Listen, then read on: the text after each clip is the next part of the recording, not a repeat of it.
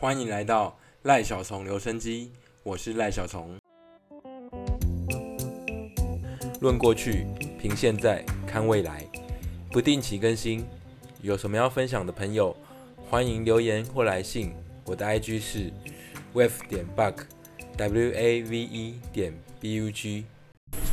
嗨，大家早安！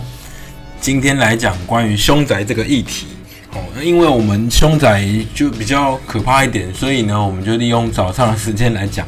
比较不会这么尴尬，哦，也比较不会讲到一半突然觉得背后阴风阵阵这样。好，首先我们来讲到凶宅哈，凶宅这个定义啊，在我们国家的法律上，并没有一个专有名词说这个叫凶宅，那也没有一个。清楚的逻辑或定义说，哦，发生这些事情的要件以后呢，它就变成凶宅。这一切都是属于另外一种形式的存在。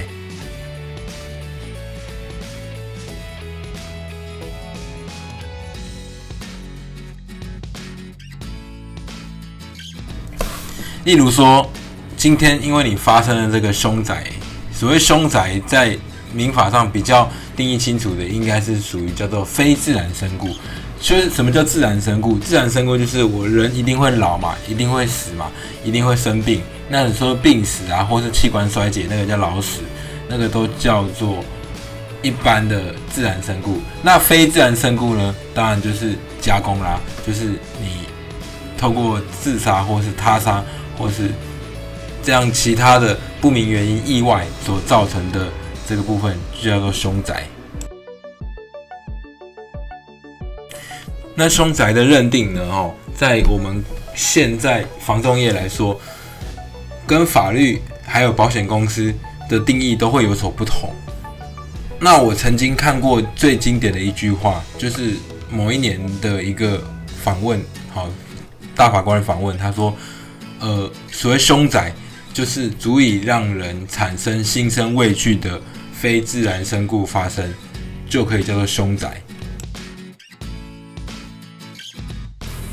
所以呢，它并没有办法很物理性的去判断。例如说，哦，像我们说漏水，你可能就是有水的滴压，那地癌可能就是墙壁上就有粉末，就是有潮湿嘛。那凶宅部分，它是经过这个社会事件的判断。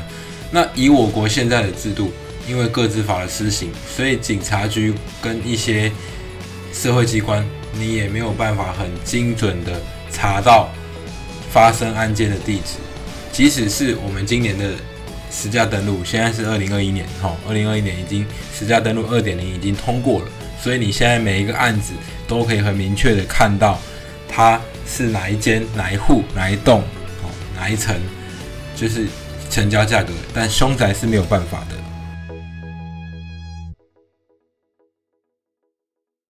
那我自己本身接触过的个案来说，清楚的凶宅是怎么发生呢？就主要是以说我在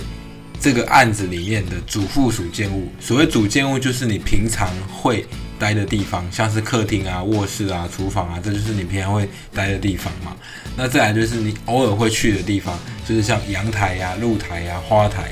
好那雨遮，如果说你有办法到雨遮上面，也是很厉害。但是基本上雨遮是在上面，没有下面嘛。哈，这个以后我们可以去延伸阅读到那个附属建物的区别，我再跟大家说明。总之就是像阳台、露台、花台这个部分，你如果有在上面的话，那是属于你的专有建物的话，发生也是算凶宅的一部分。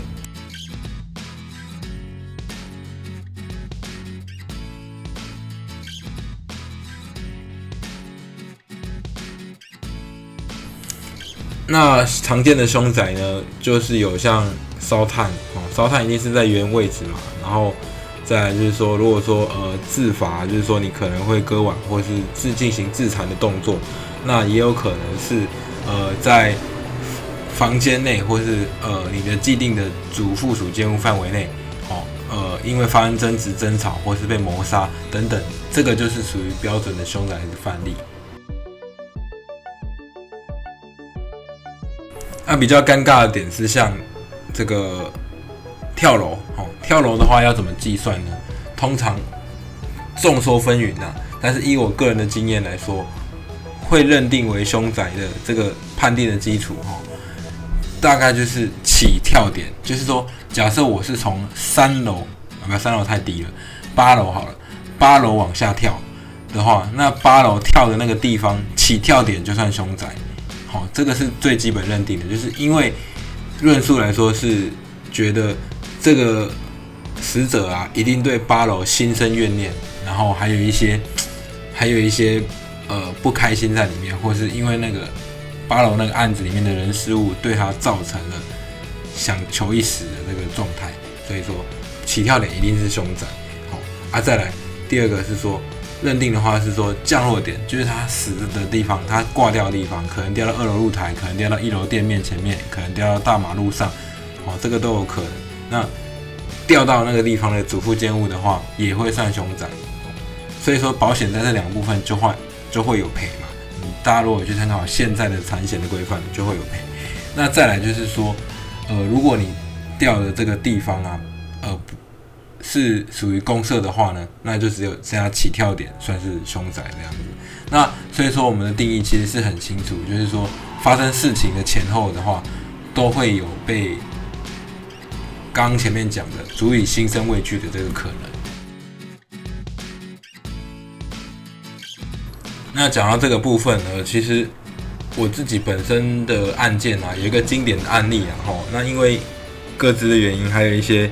呃，其实就没有关于说我们的整个案件的执行，所以我就是简单叙述它几个要点，就是有一个案子啊，吼，它在前几年呢发生就是外劳坠楼的意外，那因为这个案子确实有判决，所谓的判决是说起跳点。的屋主被降落点的这个屋主告，因为他降落点的屋主那个时候是一个店面，他把这个店面的状态形容说，哎，当年事发的时候是这样，这个店面的屋主啊，他房子正在销售，那销售到一半，刚好这个外廊就掉下来，就挂在二楼露台，那二楼露台的部分哦，大家听清楚。二楼露台在该大楼的部分是属于公社的约定专用范围，所以说它不是我们刚刚讲的主附属建物，不是主建物，也不是附属建物嘛，因为不是那个那一户人的家里的呃室内，也不是他的那个呃阳台、露台、花台哦。这个露台部分，露台现在来说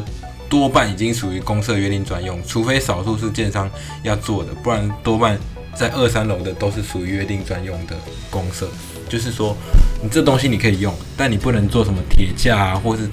盖起来那种什么玻璃屋啊，不行。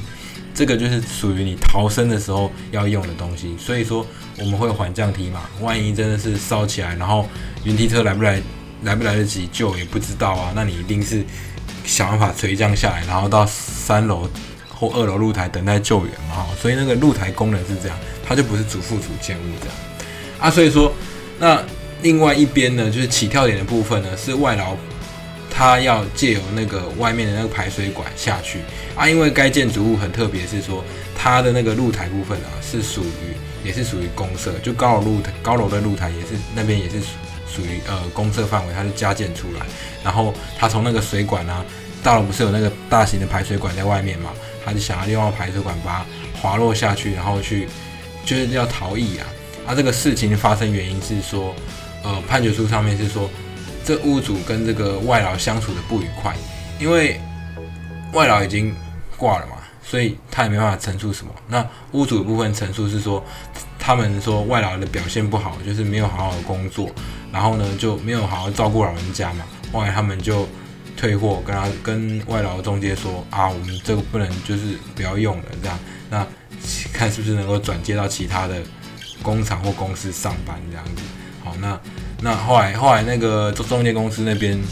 人力的公司中介哈，这边就是跟他说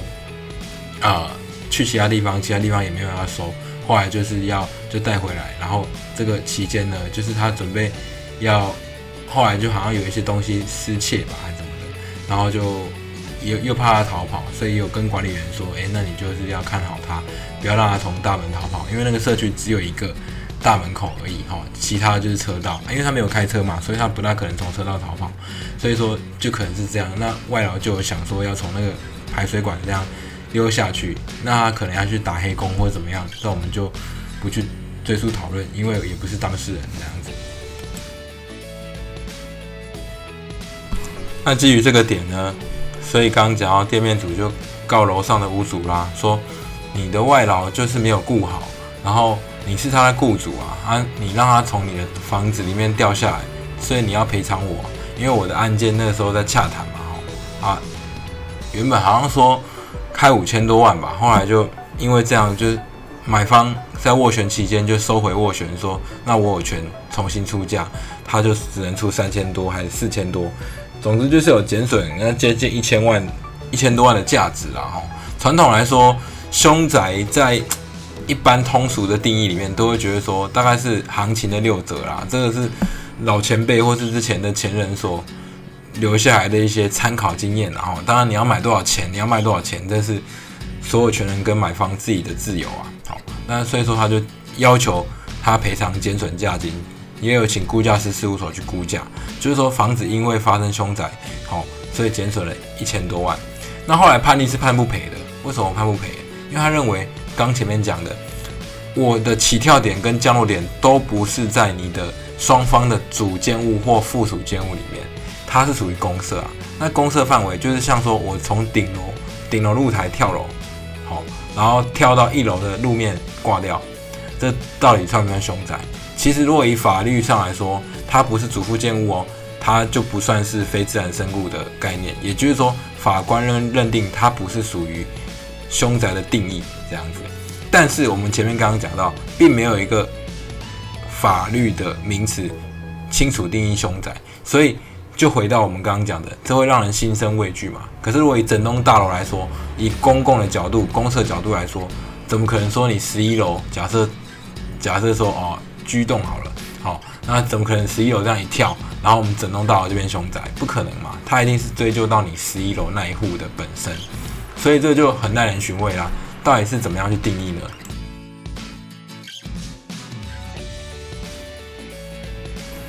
所以就回到我们最初讲的，就是足以让人心生畏惧嘛。哦，啊，所以这个案子来说，呃，因为它是意外坠楼，也不是说哦被人家。加害加工而死，所以说他就是意外坠楼。那对楼下来说，你的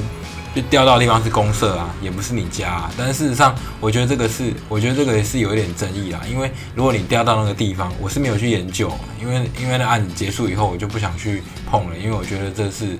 这是重大瑕疵啊。对，那所以说那个掉到坠落那个地方的话，呃，我觉得那个是虽然说是。公社，但是它是约定专用。所谓约定专用是什么意思呢？约定专用就是这个大楼的是集合式住宅嘛，那它会有公社。公社部分的话，约定专用就像你们家停车格，你们家汽车停车格通常是有写编号嘛，就是说这个公社十分是你的，比比例是你你的。所以像我们的社区的拉比，吼，或是你的健社区健身房是没有办法清楚定义这个是。我的还是我邻居的这样，但是你的车位是可以定义，这就是你的，好，只有你可以用哦，这叫约定专用。所以露台部分它还属于约定专用，为什么？因为我刚刚前面讲到，它就是用来平常你是可以自己自由使用，但是在灾难发生或者紧急状态的时候，你要让邻居可以垂降到你的那个露台上面，然后等待救援。好，这个是基于公共安全跟整个社会体系的一个。观念哈，所以它就是属于公社。那所以法院当然判说，哦，我就因为你这样子，我觉得说这个价值减损，第一他找不到事主嘛，他找不到说为为他的这个他的死亡没有办法去直接关系到原来楼上的屋主。好，那再来就是说掉的地方是公社，所以也没有办法判断是对你的产权造成价值上的减损。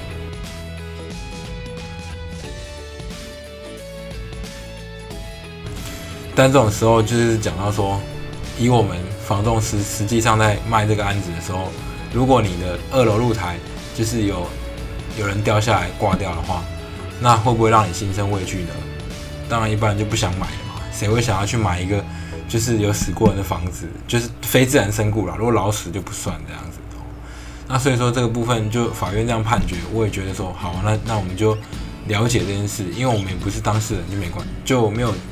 我们治罪的一个空间呐。但是对于原屋主部分的话，这边是比较 care 的点是说，呃，即使发生这种事情，你也必须很诚实的告诉你的房仲跟下一个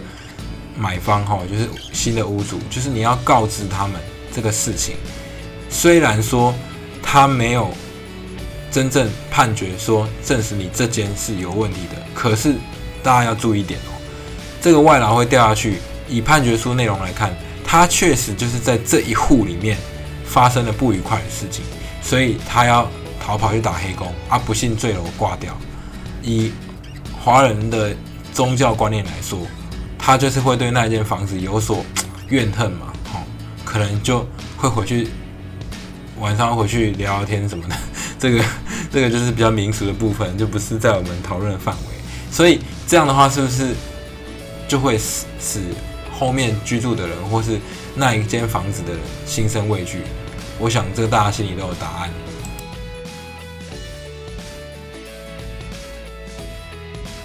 所以当我在发现这些事情的时候啊，嗯，然后我当然第一件事情就是确定说，诶，这个屋主并没有很详实的告诉我这个情况，而且还有刻意去隐瞒了一些事情，所以我当下就终止委托。那那也没有别无悬念啦，因为我觉得赚钱这种事情，哈。无论如何不能建立在不清楚或模糊的状态下，这这个对呃房东业他必须去调查清楚的这个职业本能来说，就是有所冲突，所以我就决定下架这个案件。那这个案件呢，给我很大启示，就是说有时候法律上定义的东西，并没有办法定义出很清楚的具体的状态，那只有你去判断，跟你去了解，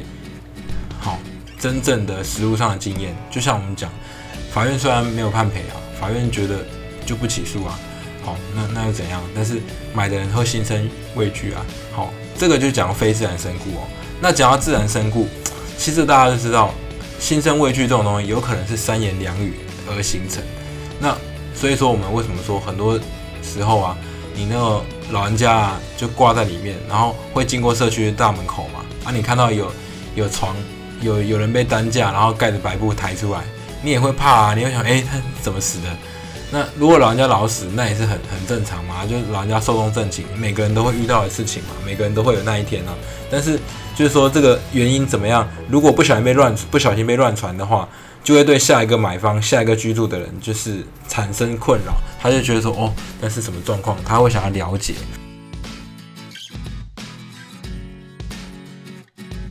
这让我想到我好几年前租掉的一间房子，它是在那个街小街里面哈，然后啊附近其实非常热闹，生活机能也很棒。那因为它的空间很大，所以塞下一家子人都没问题。重点是呢，我那个时候在看那个房子的时候，就是它里面的环境，就是因为在一楼，所以采光比较烂一点哦啊，但是就是空间大哦，所以我觉得也还 OK。啊，我那时候要出租的时候，呃，屋主就问我说：“啊，对方承租方是什么样的人啊？”我就说：“哦，那个就儿子大概五六十岁，啊妈妈大概八十几岁这样子。”其实屋主就有点排斥，为什么？他会说：“啊，那么老了，万一他挂在里面怎么办？”其实他讲的也嗯不是没有道理，大家千万不能很多事情用，就是说啊，租房子的人是弱势啊，或者怎么样，这个这个法律上是大家都是公平的哦，都不能用这种方式去看待。那屋主要不要租是他的自由，那我就跟他说啊，不然你这房子就租不出去啊，对吧？一直摆在那边，你也是这边烧贷款的，好，所以我觉得说，应该应该是说你要去了解这个事情，他为什么会这样想，所以他想也没有错啊。我老人家老了，万一以后就是说挂在里面，好寿终正寝了，然后万一儿子在忙，没人发现干嘛，然后又拖一段时间，后来救护车去，警察车去，然后再把他。把它那个抬出来，那过程啊，如果被邻居看到，因为那里就算是市场，就是传统传统市场的附近，所以邻居常常去那边聚会啊，三姑六婆那边聊天呐，哦，万一讲的不好听的话，然后啊，结果以讹传讹，弄假成真，变成是新的屋主下一个买这房子的人知道的话，就会很尴尬，所以我觉得这个就不行啊，这个就是就是一个，我觉得是一个社会的一个。怎么讲？文化文化的一个缺失啊，就是很喜欢以讹传讹啊。像所以这种事情会造就什么呢？造就现在的房东其实不太愿意租年纪大的人，所以在台湾，为什么大家都会觉得普遍要买房子的原因，是因为当你到老的时候，可能没有人要租你房子，你就比较尴尬哦，因为因为大家怕你老死在里面，好，所以这个是也不是说我们要促销房子啊，就是现在的房东就是这么思考事情啊，对吧？那也没有办法，好，这是关于好，现在这是关于自然身故的部分。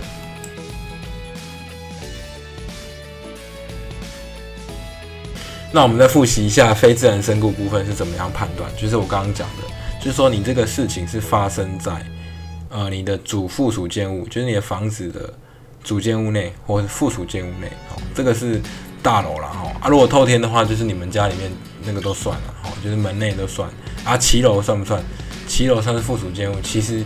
应该也是算哦，对啊，好，这个大家就是要定义清楚。当然要看个案啦，它是怎么样的部分就是不一样的状况。那房间还有讲到说，诶，我如果是送到医院才挂掉的话，其实那个就就不算了，因为就是不是死在我们的主附属建屋里面嘛，好啊，所以说很多人会跟你说，哦，那个发生什么事情，然后送去医院才挂掉，